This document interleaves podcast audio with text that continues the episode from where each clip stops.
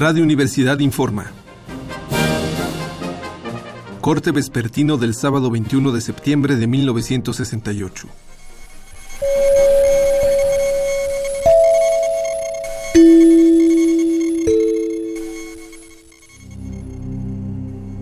Esta tarde ha estallado un verdadero combate en el centro habitacional Nonoalco Tlatelolco, sitio donde se encuentra la vocacional 7 acudieron a la zona granaderos, gendarmería y policía montada, bajo las órdenes del teniente coronel Armando Frías y del general Luis Cueto Ramírez.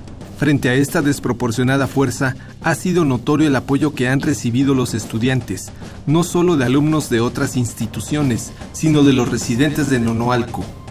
Los policías disparan bombas de gases lacrimógenos a los estudiantes y estos se defienden con piedras y palos. Desde ventanas y azoteas, los vecinos lanzan a los granaderos macetas y cubetadas de agua hirviendo. En el altercado se han roto además muchos cristales de la Secretaría de Relaciones Exteriores, ocasionando pequeños incendios. Poco más puede saberse ahora del número de heridos o detenidos, aunque se estima que deben ser más de 100.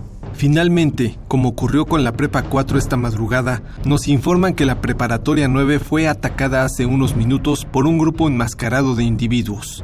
Estos dispararon contra las ventanas de la escuela, pero afortunadamente no hubo heridos. Seguiremos informando. Siga pendiente de los reportes de Radio Universidad.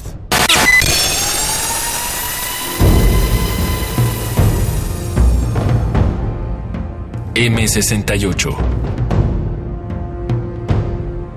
50 años del movimiento estudiantil.